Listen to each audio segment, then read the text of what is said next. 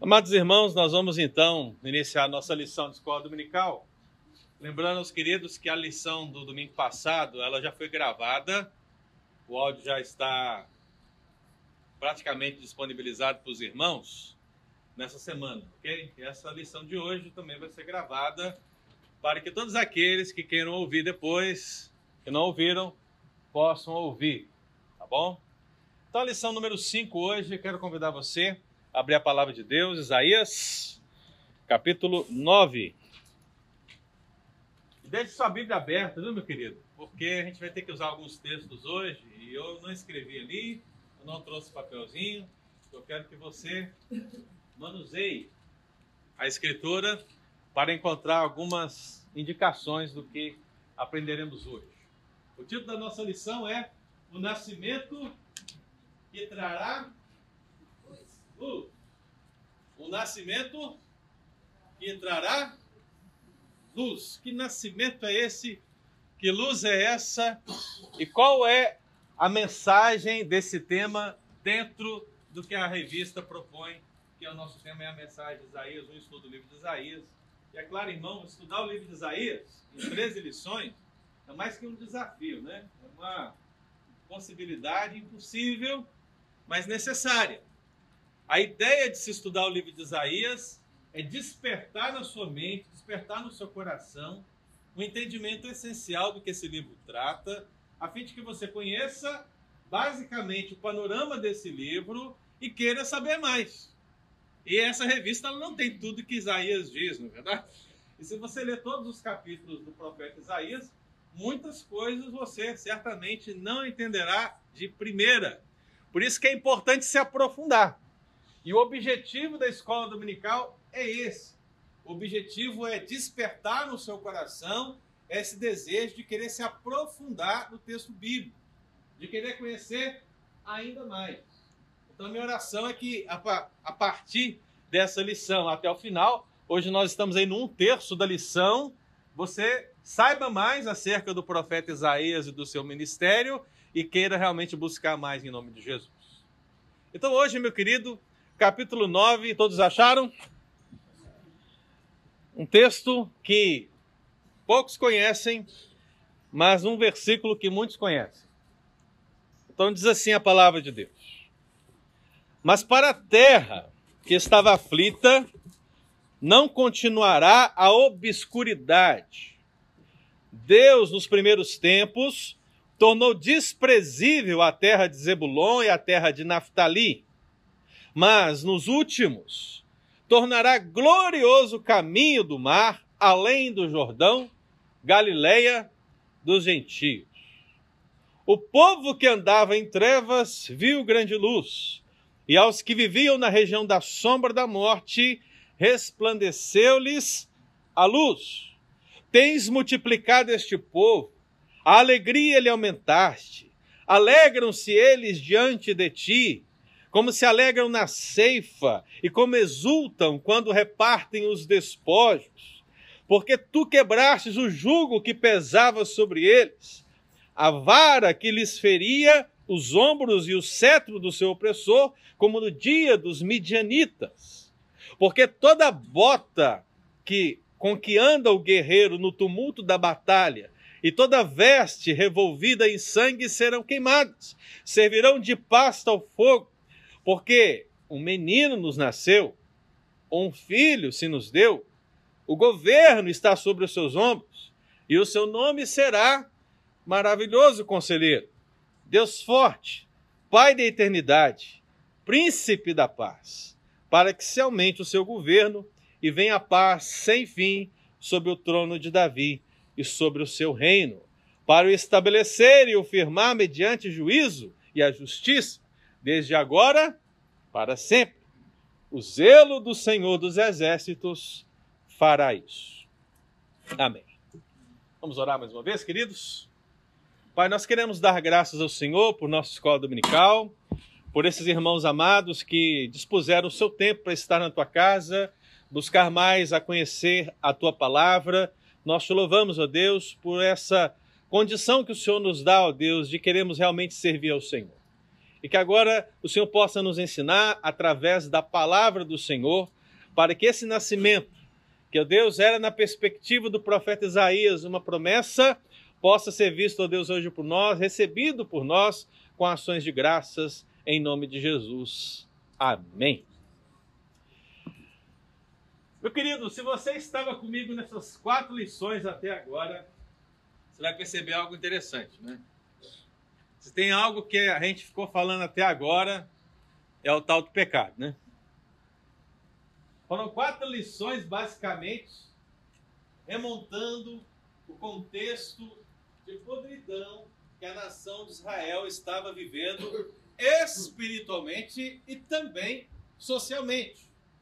Então eu coloquei aqui os títulos das lições, só porque você possa fazer uma recapitulação breve na sua mente, no seu coração. Porque você tem na lição 4 o julgamento sobre a impiedade. Você tem na lição 3 as marcas da miséria, uma, tanto a miséria espiritual quanto a miséria material. Você tem na lição 2 um pai fiel, que é o Deus Todo-Poderoso, e seus filhos, que são vistos por ele, e vistos por nós também, como filhos o quê? Rebeldes.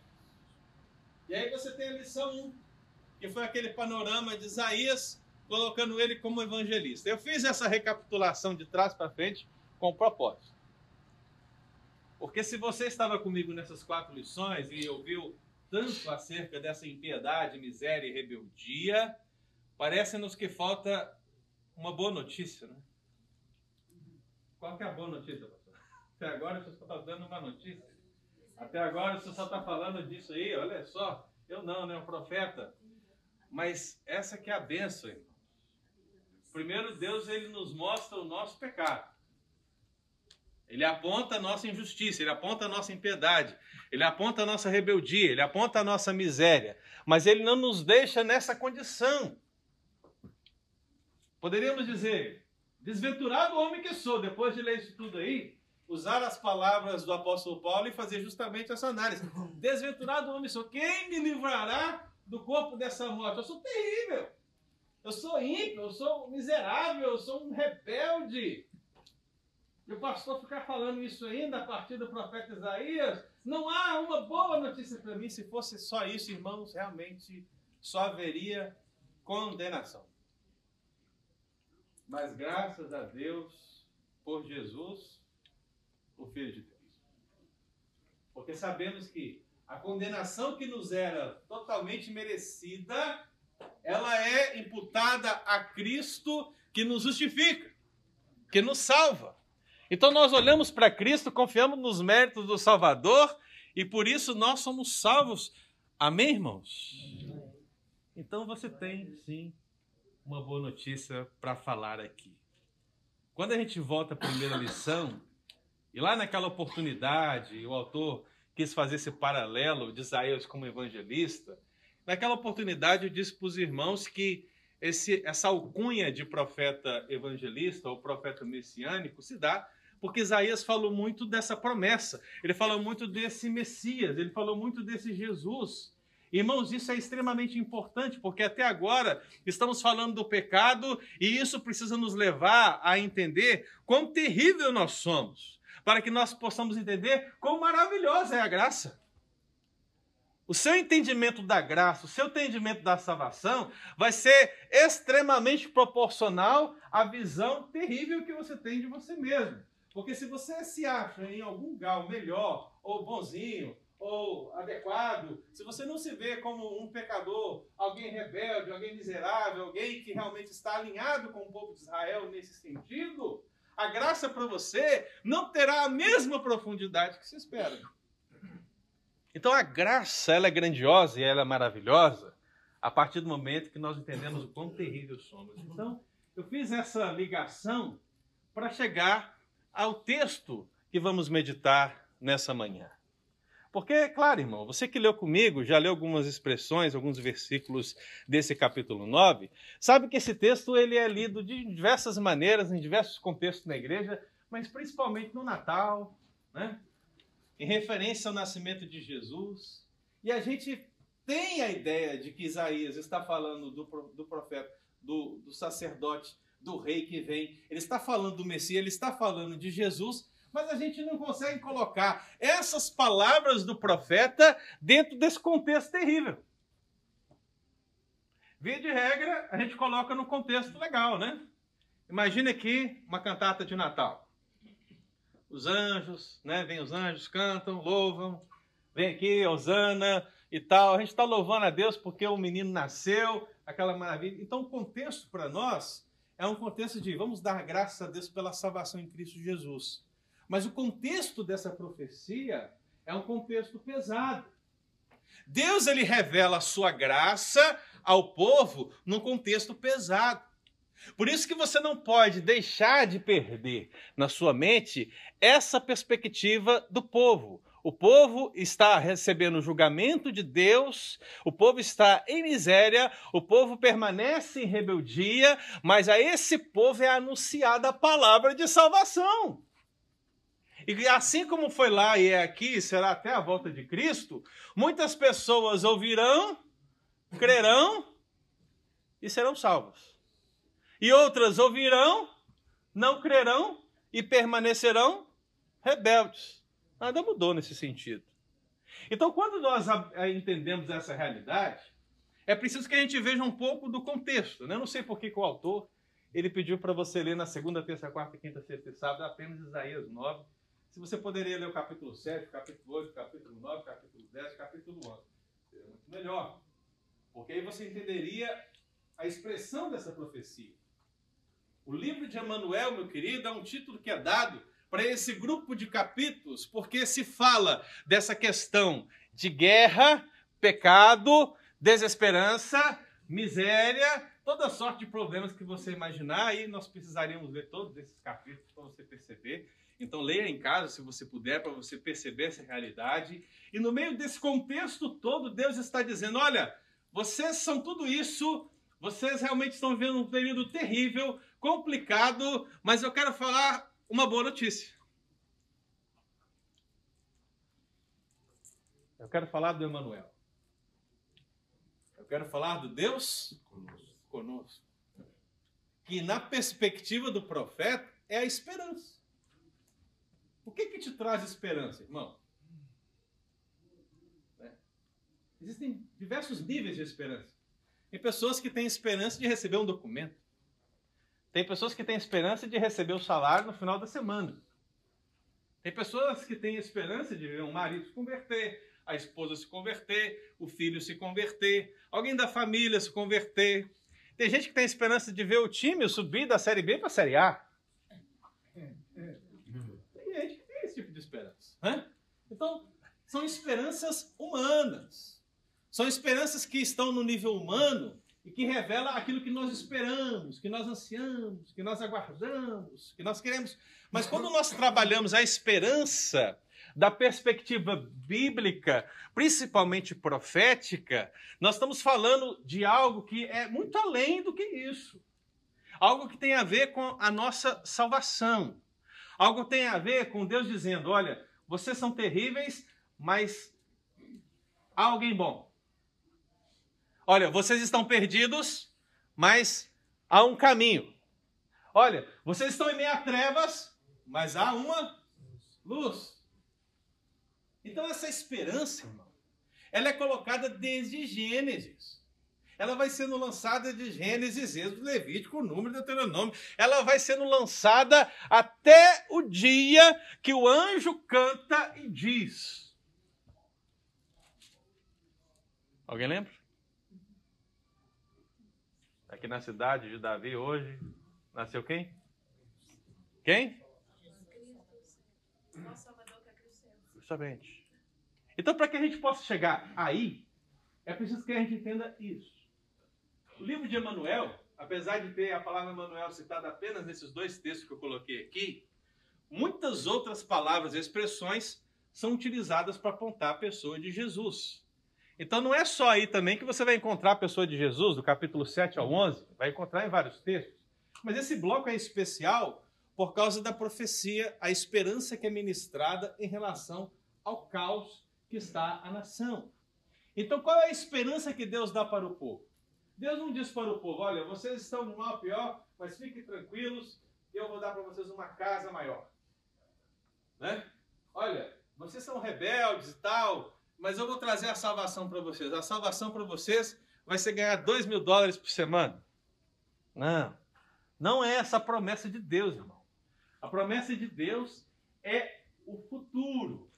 O futuro. O povo precisa colocar os olhos no futuro, onde o Messias é a fonte de consolo. Não há ninguém na terra, não há nada na terra que pode diminuir a dor das pessoas, que pode trazer alento às pessoas, que pode trazer alegria às pessoas, que pode trazer esperança às pessoas, senão a pessoa do Messias. Então, essa é a mensagem de Deus. Essa é a mensagem do Evangelho que perdura. É isso que a igreja deve anunciar no seu púlpito. Se você ouve qualquer coisa diferente disso, não é evangelho e não é o que o profeta Isaías está dizendo. Então, nessa primeira parte, que fala do contexto da profecia, capítulo 7 ao capítulo 11, você precisa entender o seguinte: há uma guerra acontecendo aqui. O reino do norte já tinha diversas partes dele sendo tomadas pela Síria, mas algumas ainda persistiam, estavam ali, alinhadas ainda, resistindo a invasão assíria. O reino de Judá estava nessa condição terrível que nós já temos visto aqui nas profecias de Isaías. Então, meu querido, diz o texto bíblico que a Síria, ao lado do rei Peca, quiseram o quê? Invadir Judá. Se você me perguntar o motivo, pode ser vários, mas sinceramente eu não sei qual é. Mas queria. Acho que eles não tinham alegria em Deus e queriam criar alegria em outra coisa. Vamos fazer uma guerra. Porque talvez isso traz algum sentido. Então se alinharam. E o rei de Judá, o rei Acás, o rei Acás, irmãos, que não é uma alegria para ninguém.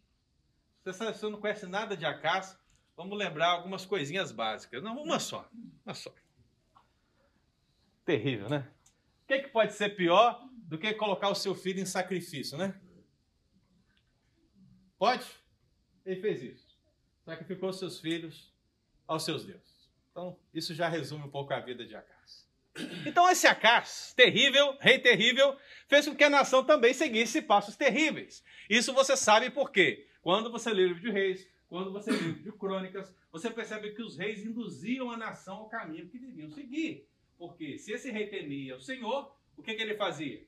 Voltem para o Senhor, vamos adorar o Senhor, restaura o altar do Senhor, voltem à lei, busquem ao Senhor. Não é assim? Agora, quando é um rei que não teme ao Senhor, o que ele faz? Ele restaura os postes ídolos, o culto a Zerá, o culto a Baal e não sei quem mais. Ele faz tudo de pior. E a casa é um desses indivíduos. Então, essa crueldade, essa incredulidade, essa falta de Deus na vida de Acas, fez com que ele guiasse a, a nação ainda mais para baixo, mais para longe de Deus. E ele estava cercado dos seus inimigos. E o que que um rei de Israel deveria fazer quando ele está cercado dos seus inimigos? O que que Davi fez, por exemplo? O que que Davi faria? Para a gente não ir muito longe, né? Essa é uma expressão repetida na Bíblia, né? Davi consultou o Senhor, né?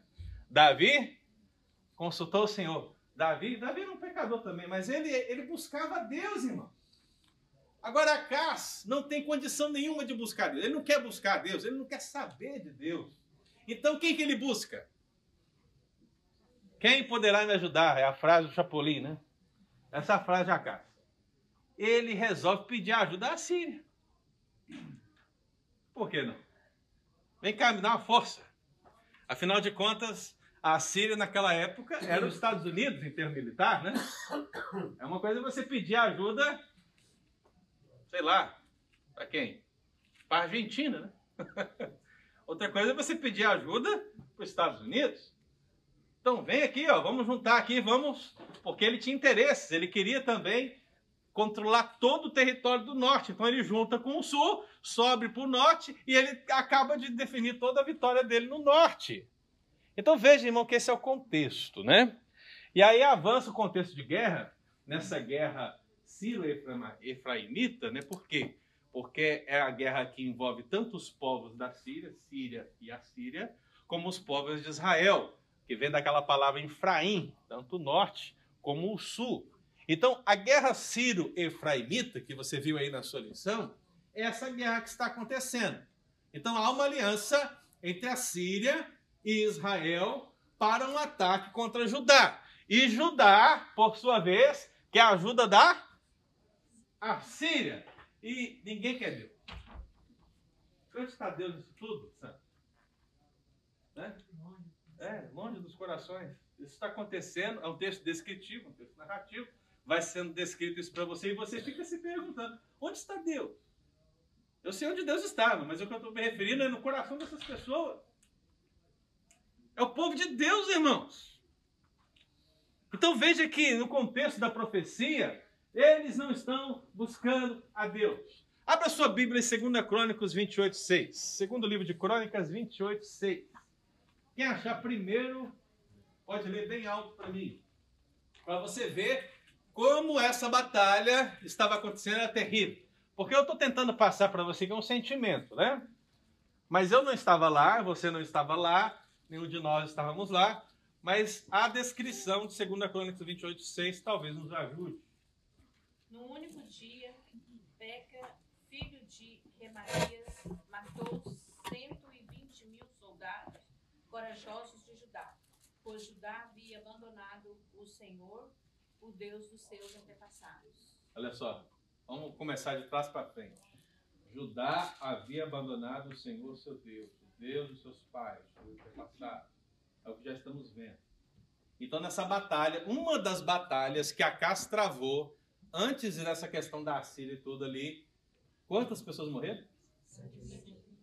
120 mil homens. Você consegue imaginar isso, irmão? Né? Eu não sei os números aqui de habitantes da região, então não tem nem como fazer um paralelo. Mas tente entender como esse contexto de guerra era terrível. Estamos falando de homens. No contexto de Israel, irmão, os homens, primeiro, era a força militar da nação. Segundo, eram os provedores do lar. Se os homens morrem, o que acontece? Não há, pro, não há provento no lar.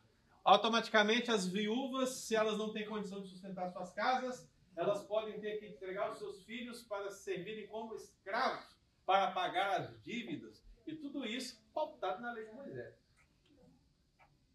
Então veja como uma situação vai levando a outra. Um abismo chama outro abismo. Mas veja, irmão, Deus não está no coração das pessoas que vão se afundando cada vez mais. Então, nesse contexto terrível, qual é a mensagem de Isaías? Homens, vocês aí que estão duelando, vocês que estão guerreando, vocês que estão se levantando um contra o outro, vocês da Síria, do Reino do Norte, do Reino do Sul, vocês da Síria, vejam, escutem, ouçam. Um menino se vos Talvez você pense assim, poxa, Deus podia falar assim, esse que eu venho com os meus anjos trago vitória sobre o povo, né? E derroto todo mundo. Eu Deus podia, né? Ele podia cegar todo mundo, como fez em outras oportunidades. Ele podia fazer muitas coisas, mas o que Deus quer fazer mesmo, irmão, é dar a boa notícia que há um caminho de salvação. Há um caminho para que o povo possa olhar e crer. Um menino. Vai colocando isso no seu coração aí, meu irmão.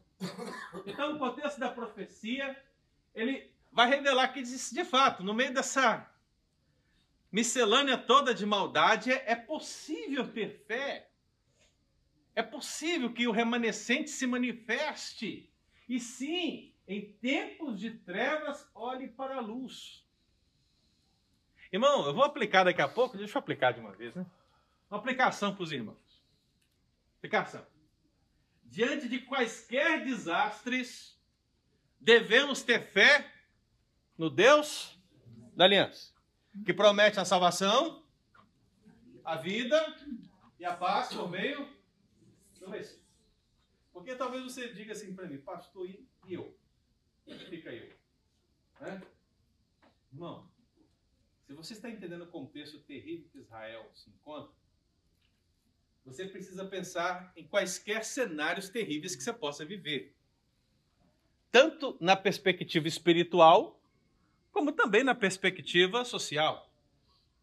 Se você pensar na parte espiritual, significa: eu sou tão terrível, tão miserável, tão pecador, mas é possível eu ter fé no Deus da aliança e ser salvo. Por meio de quem? Por meio de Jesus. Essa é a boa notícia. Você não está nesse exato momento, diante desse anúncio, desse convite do Evangelho, perdido. Porque Deus está te chamando a crer no Senhor e Salvador Jesus. Então, por mais que você possa viver situações terríveis, por mais que você possa ser humilhado, ultrajado, pisado, cuspido, perseguido, humilhado, seja lá o que for, irmão, na sua vida ou na sua relação com Deus, a salvação em Cristo é possível. Então não há nada que você possa dizer para mim que vai ser maior que o sacrifício de Jesus. Por pior que seja o seu pecado, o sangue de Jesus pode perdoar. Você olha para trás e vê na cruz o motivo da sua salvação. Mas o povo de Israel olhava para frente e devia ter esperança crendo naquela salvação. Você percebe? Os ângulos então, meu querido, aquilo que se exige hoje de cada um de nós, quando se prega a palavra, não é nada diferente daquilo que era exigido do povo naquele tempo. Deus condena o pecado, anuncia o pecado, anuncia o julgamento, mas ele também anuncia o evangelho. E o que é o evangelho? É essa boa notícia. Né? Eu não sei se você sabe, mas é, a, o termo hebraico para boa notícia, ele carrega em si duas variantes: a ideia de alegria e a ideia de recompensa. Por quê? Existem dois contextos que isso pode ser estudado melhor, que é no caso da morte de Saul e o anúncio dessa morte para Davi. Ali a palavra boa nova aparece, aparece duas vezes. E ela aparece com esse duplo, duplo sentido no Antigo Testamento. Quando você dá uma boa notícia, você está dando, primeiro, para trazer alegria a quem vai receber. E segundo, para receber uma recompensa. Então ela tem tanto essa, esse viés de alegria, como também tem o viés de recompensa. Então o problema lá de anunciar a morte de Saul por Davi foi esse. Quando o indivíduo leva a boa notícia, ele leva com alegria e leva esperando receber o quê? a recompensa, né? A gente sabe o que acontece, né? Você não sabe ler lá depois. Então, esse, esse contexto de boa notícia é trazido para o Evangelho, porque dentro dessa realidade do profeta Isaías aplicando aqui, portanto, não há alegria. Não há alegria, irmãos. Não há recompensa. Não há esperança. Então, a boa notícia é justamente isso: é Deus dizendo: olha, não há esperança, não há alegria, mas eu trago boa notícia. Entre vocês não há, mas eu, Deus da aliança, eu que jamais quebrei a minha aliança convosco, eu trago boa notícia. Então era necessário confiar em Deus. Era necessário confiar nessa esperança, confiar nessa profecia. E aí eh, nós selecionamos aqui o capítulo 8 para analisarmos essa questão, por causa desse clima de tensão e medo que havia. O juízo veria sobre Acás e seu grupo devido à sua incredulidade. Segundo o livro de Crônicas 28 e 19. Quem achar pode ler para mim, por favor. Segundo o livro de Crônicas 28, 19 porque o Senhor humilhou Judá por causa de Acas, rei de Israel, porque eles permitiram em Judá que Judá caísse em solução, e ele de todo se entregou à transgressão contra o Senhor. Então veja, você percebe que Deus humilhou a nação por causa do rei. O rei permitiu que Judá caísse em dissolução e se entregasse à transgressão contra o Senhor. nesse clima de tensão e medo. Qual é a profecia que Isaías dá? Isaías 7,14. O que, que ele diz? Portanto, o Senhor mesmo vos dará um sinal. Era a hora, né? Nesse contexto de batalha, qual é o sinal que você queria ver, irmão? É o anjo, né? Com certeza é o anjo. o anjo descendo do céu com uma espada nas mãos, uma espada de fogo que passava e cortava e destruía os inimigos do Senhor. Oh, glória, aleluia e tudo mais, né? Mas não, o sinal foi esse. Eis que a virgem conceberá e dará à luz a um filho, e ele chamará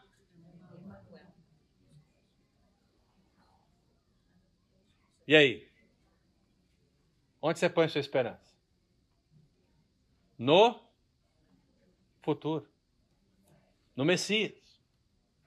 Isso pode ser didático para nós, irmãos, porque hoje nós também esperamos o Messias, né? Não esperamos a vinda, esperamos o retorno, né? Esperamos. E é interessante, porque uma das palavras de Jesus sobre os fins dos tempos é essa essa angústia nossa de querer sinais, né? Ou de querer ver os sinais dos tempos. Ver coisas acontecendo, é o fim, chegou. Eu lembro aqui no início dessa pandemia, quando a gente estava fazendo lá os programas, o Nighter no sofá e todos os outros, né? Bons tempos, né, irmão? A gente estava ali naqueles. não, os tempos do sofá, o resto não. Mas assim, direto e reto vinha lá o, o, o, o Marcel e perguntava o quê? É o fim dos tempos? Pegando. Por quê? A gente tem esse negócio de querer encontrar o quê? Sinais. Sinais né? Mas o verdadeiro sinal a qual nós devemos colocar a nossa esperança, irmão, o sinal futuro, é aquele que diz o quê? Eis que vem do alto, entre as nuvens, e todo olho verá. Ou seja, a nossa esperança tem que estar na promessa do retorno de Jesus, porque esse retorno meu, vai, vai culminar para nós o fim de toda essa lida, toda essa labuta, de toda essa vida repleta de, de batalhas que enfrentamos todos os dias. Por isso que quando lemos no próprio profeta Isaías, né, que Deus enxugará dos olhos todas as lágrimas, e vemos essa palavra ecoar no Apocalipse, vemos que sim, o retorno de Jesus é o fim da dor. Né? A perda se vai, não há mais perda, né? não há mais sofrimento, porque agora só há gozo e alegria. Então, onde precisa estar postos os seus olhos? Aqui agora? Não. A partir do profeta Isaías e pelo próprio contexto bíblico, os nossos olhos têm que estar onde? No futuro. Então, nesse clima de tensão e medo, meu querido irmão, se não bastasse o profeta, profeta não, né? Pode ser também, profeta do mal, né? Mas Acas, ele percebe que ele precisa de uma ajuda espiritual. Ele percebe. Chega um momento que percebe, né? E ele vai pedir ajuda de quem? Isaías 8, 19 a 20. Abre o texto bíblico, irmãos. Isaías 8, 19 a 20. Quem que o rei vai pedir ajuda, irmão? Não é no momento de chegar diante de Deus e falar, Deus, vestir pano de saco e cinza, né? Mas, Deus, eu pequei.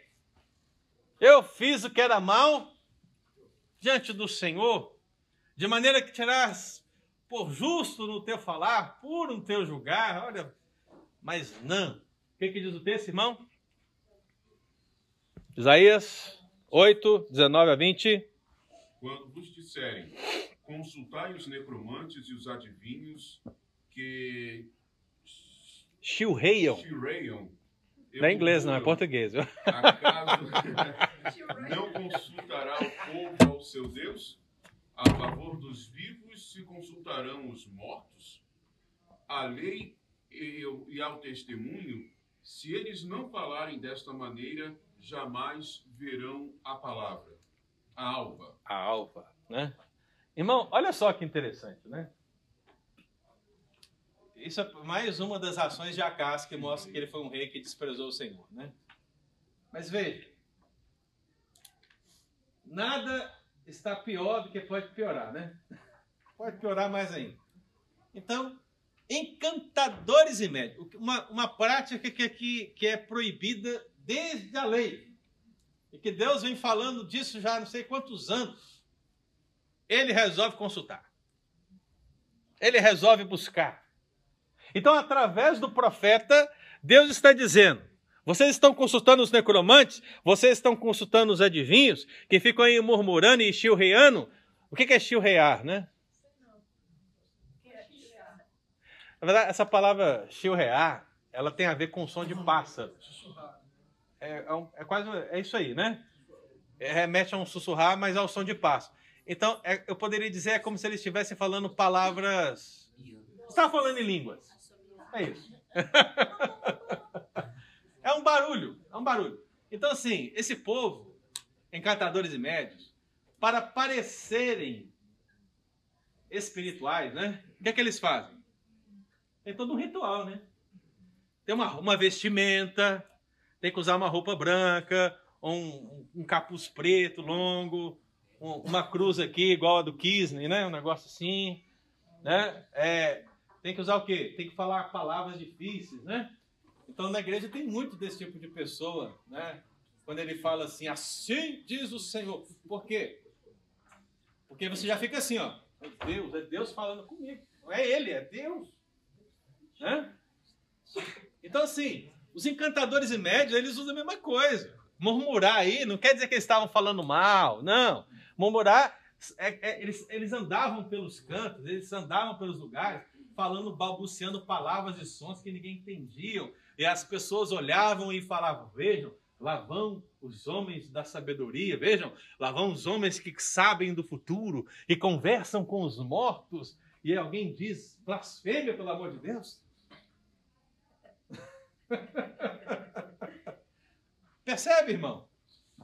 Então veja, Nessa situação, Acas está fazendo isso, e qual é a resposta de Deus? Deus, primeiro, ele coloca uma pergunta que já é uma afirmação. Ele fala basicamente o seguinte: Que ideia é essa de consultar os mortos para os vivos? Quem disse que os mortos podem falar para os vivos? Mas que é isso? Olha aí, isso aí é uma, uma boa palavra para quem vive num contexto espiritismo, né? Usar os mortos a favor dos vivos. Eu tenho um comentário. Eu não, né? Eu fiz um artigo acadêmico comentando um comentário de Apocalipse. Só que esse comentário de Apocalipse ele tinha algo diferenciado. Ele tinha dois autores. Aí você talvez você olhe assim, ah, quem estende mais, né, pastor? Dois autores. Tem demais, Marcelo? Mais comum, três, quatro, né? É, não, o problema é que tinha dois autores. O comentário do Apocalipse, irmão. Um era o autor humano. E o outro era o autor espiritual. É porque o livro. Veja só, irmão. O livro de Apocalipse foi comentado por um espírito chamado Estevão.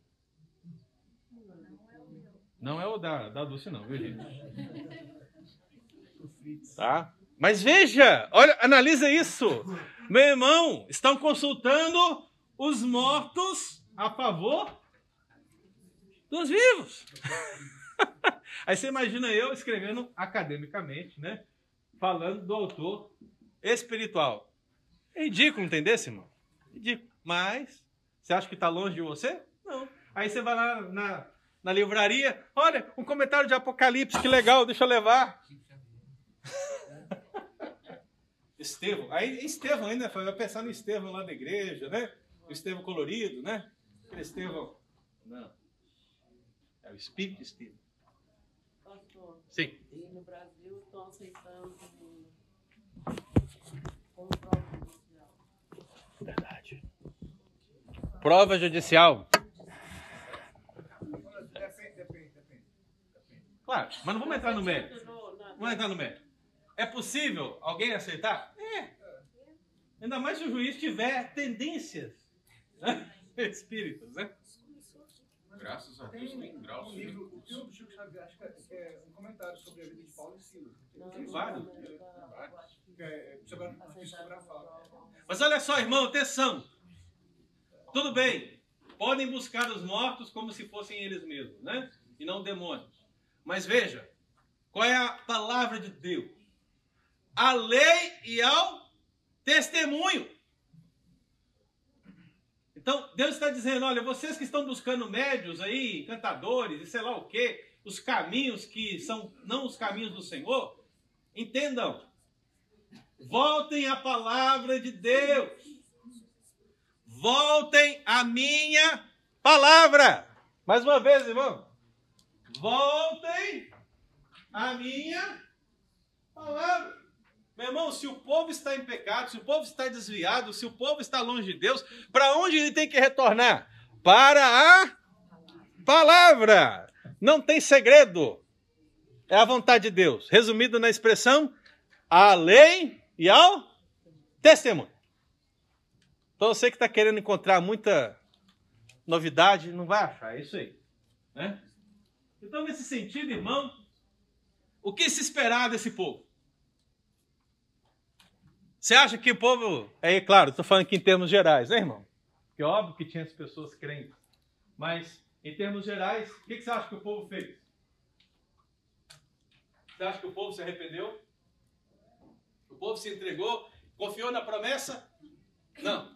O que, que o povo fez?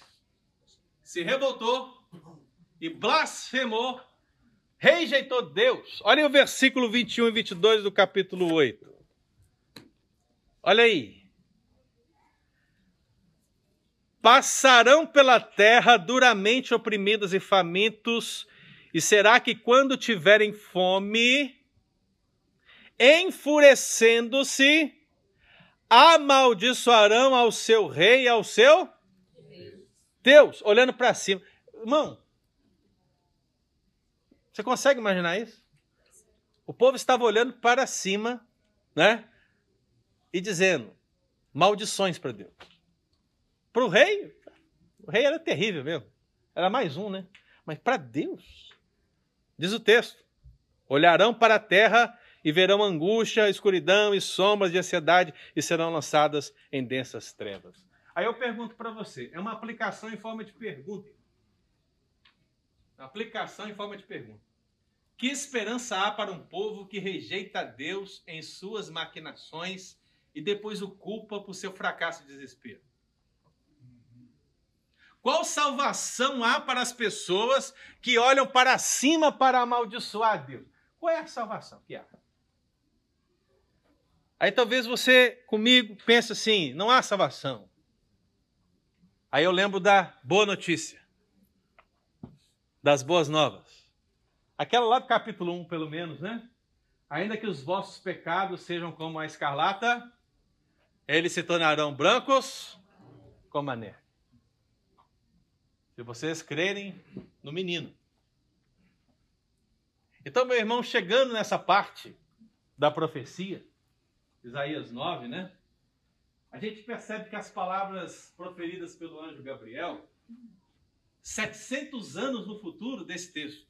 Ou seja, esse contexto todo que eu passei para os irmãos, 700 anos depois, o anjo disse: Eis que a virgem conceberá e dará à luz um filho. Eu sei, a promessa de Deus pode tardar, mas jamais falhará. Jamais Aqueles que creram no passado olharam para frente e Deus certamente lhes imputou isso por justiça, como diz a respeito de Abraão. Mas quando nós olhamos o capítulo 9, a gente percebe todas essas trevas que eu mencionei sendo tratadas pelo anúncio da luz. Diz o texto de Isaías 9: Ele trará luz. A boa nova é essa: vocês estão em trevas, mas eu trarei a luz. E quem é a luz? O menino. Isaías 9:1, o que, que diz o texto? A terra estava aflita, estava em obscuridade. A região de Galileia. Você já ouviu falar da região de Galileia? Já viu falar?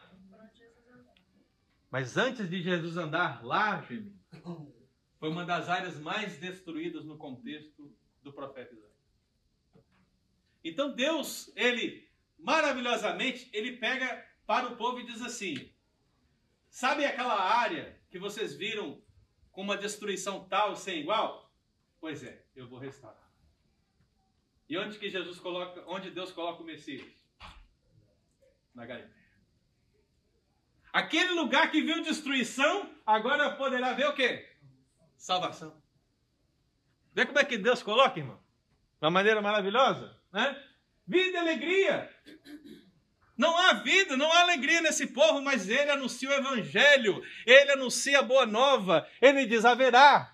E aí ele usa a expressão ceifa e despojos para falar dessa alegria, porque é o que o povo não tinha, irmão. Eles estavam com fome, não tinha plantação. Se tinha despojo, era o despojo deles em relação à Síria. Em relação à Síria, as nações invadiam e roubavam. Mas Deus está falando: tudo isso vai passar e eu trarei alegria.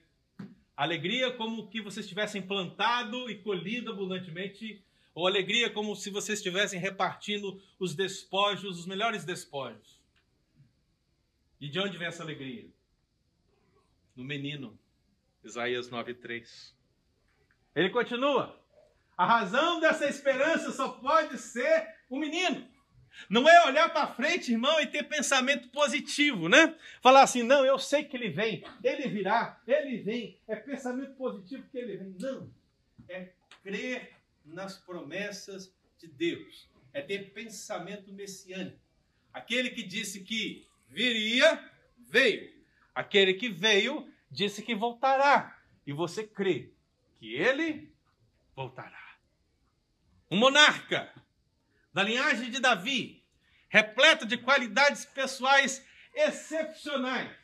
O maravilhoso conselheiro, aquele que tem a sabedoria transcendente, o Deus forte, o guerreiro de Deus que protege o seu povo, o El Gibor, o Pai da eternidade, aquele cuja eternidade procede dele mesmo, faz parte da sua natureza divina. Aquele que é chamado príncipe da paz trará para aqueles que conviveiam na guerra a verdadeira paz.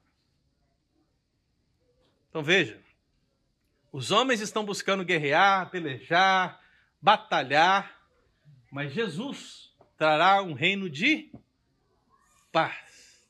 E o reino de paz de Jesus, meu querido, não são de mil anos literais. O reino de paz de Jesus é por toda a eternidade.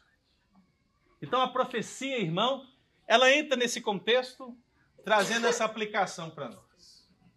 A esperança bíblica não pode ser encontrada a partir de nós mesmos, mas a partir daquele que viria, veio e voltará. Qual é a sua esperança? A sua esperança tem que estar naquele que veio, que disse que viria, que veio e que voltará. Amém? Meu tempo terminou, nós também terminamos a nossa análise. Aqui eu repito as nossas aplicações, que eu já falei, mas eu queria que nós lêssemos esse texto aqui, para encerrar. Esse texto, Salmo 107, parece que ele resume bem a lição de hoje. Vamos ler juntos?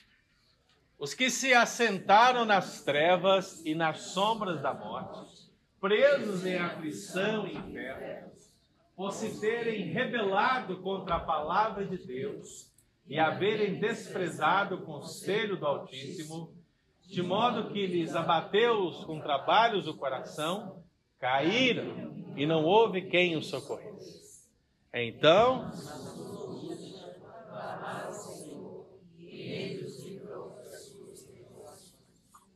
Então nós encerramos com essa palavra. Eu não podia encerrar senão com a boa notícia, né? Com o evangelho. Por mais que seja terrível as trevas, clame ao Senhor. No meio das suas tribulações, clame ao Senhor. busque ao Senhor. Essa esperança vai inundar o seu coração. Amém? Amém. Vamos ficar de pé, vamos orar, queridos.